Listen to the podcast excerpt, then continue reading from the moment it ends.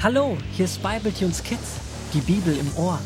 Der heutige Bibletune handelt von Rubina und Paul. Die beiden Holzwurmgeschwister erleben eine Menge spannender Abenteuer. Gut, dass sie ihren Großvater haben, der ihnen jederzeit mit Rat und Tat zur Seite steht. So auch heute, an diesem besonderen Reisetag. Paul und Rubina arbeiteten gestern noch bis in den Nachmittag hinein an den Booten. Es machte ihnen große Freude und völlig erschöpft und zufrieden zugleich fielen sie in ihre Kojen. Nach einem tiefen Schlaf wurden sie am frühen Morgen von ihrem Großvater geweckt. Die letzte Etappe bis zu ihrem Zielort stand auf dem Plan für den heutigen Tag. Mittlerweile ist es früher Nachmittag und die beiden Holzwurmkinder erwarten bei jeder Flussbiegung gespannt, ob dahinter ihr Ziel liegt. Hinter jeder Kurve könnte das Seegebiet liegen, von dem alle, die schon mal dort waren, so schwärmen. Es soll einer der schönsten Orte auf dieser Erde sein. Ich bin so gespannt, wie er aussehen wird. Man merkt richtig die fröhlich angespannte Vorfreude, die uns alle dazu gebracht hat, heute viel schneller unterwegs zu sein wie die letzten Tage. Vielleicht sind aber auch alle so schnell, weil sie wissen, dass ihre Boote in bestem Zustand sind und gestern von uns noch einmal gründlich durchgecheckt wurden. Hey, ihr beiden, seht ihr, wie sich das Licht ändert, welches die Bäume da vorne an der nächsten Biegung trifft?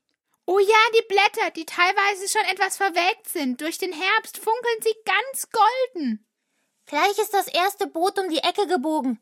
Schau mal, Grünalde springt auf einmal auf und ab auf dem Boot. Er kann sich gar nicht halten vor Freude. Man hört ihn sogar lachen.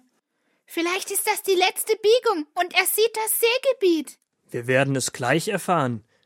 Drei, zwei, eins und. Wow! Das ist ja wunderschön. Das goldene Licht tanzt richtig auf der ganzen Seefläche.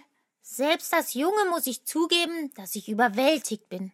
Da hinten ist ein Wasserfall mit einem Regenbogen über den Felsen, wo er in den See hineinplätschert.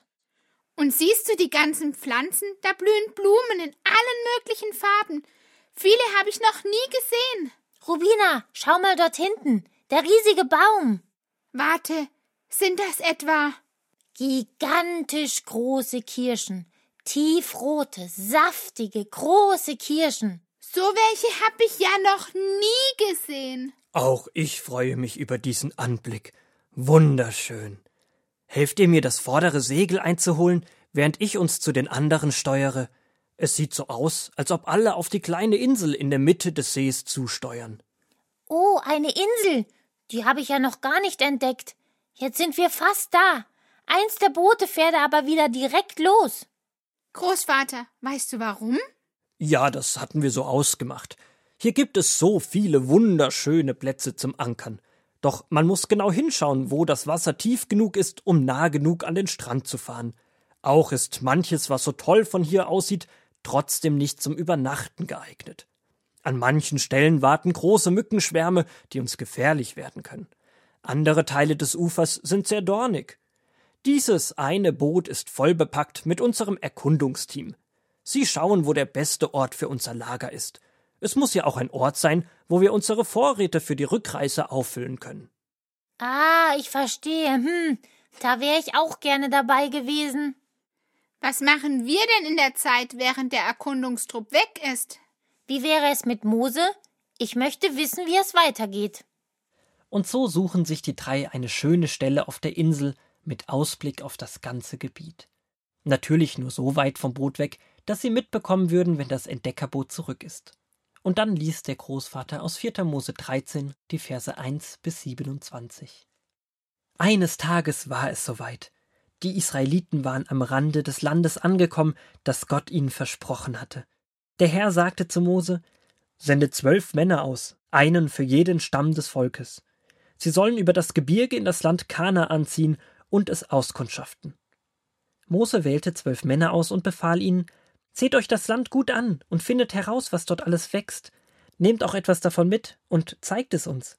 Und findet heraus, was für Leute dort leben. Die Männer zogen los und erkundeten das Land.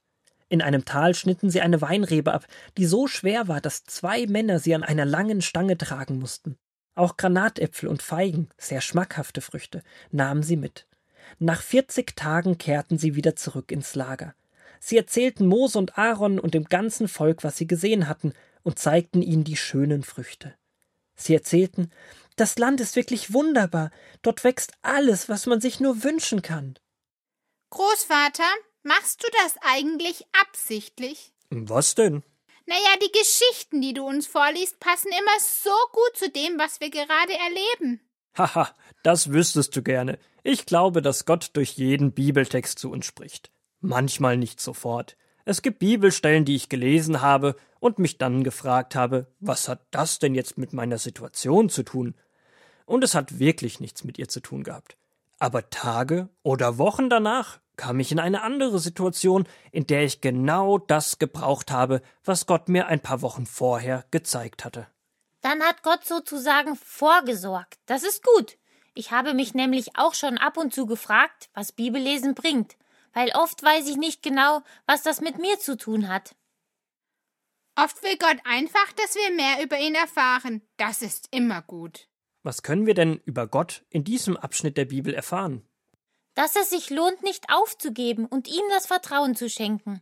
Das Volk Israel stand so oft davor, alles in die Ecke zu schmeißen, nicht mehr mit Gott unterwegs sein zu wollen und einen verkehrten Weg einzuschlagen. Aber immer wieder hat sich Gott ihnen gezeigt und sie haben neues Vertrauen geschenkt bekommen und jetzt stehen sie an so einem tollen Ort. Und dieser Ort ist wahrscheinlich besser, als Sie es sich je hätten vorstellen können. Wer träumt schon von so großen Weinreben und von den verschiedensten Früchten an einem Fleck? Gott hat es ihnen versprochen. Seine Zusage war es, sie dorthin zu führen. Also können wir in der Geschichte lernen, dass Gottes Zusagen wirkliche Zusagen sind und keine haltlosen Versprechen, die gebrochen werden. Das gehört aber beides zusammen. Zwar beschenkt uns Gott so oft, auch wenn wir Mist gebaut haben, aber seine Zusagen gelten vor allem dann, wenn wir mit ihm gemeinsam unterwegs sind und ihm vertrauen. Da bin ich ja gespannt, was nachher unser Erkundungstrupp entdeckt hat und wie die Geschichte mit dem Volk Israel weitergeht. Dennoch sind sie ja nicht in dem versprochenen Land richtig angekommen. Du machst es aber ganz schön spannend. Wo du es gerade sagst, es wird spannend. Das Boot kommt zurück. Und schon rollen die beiden Holzwurmgeschwister dem Boot entgegen. Welche Neuigkeiten es wohl mitbringt?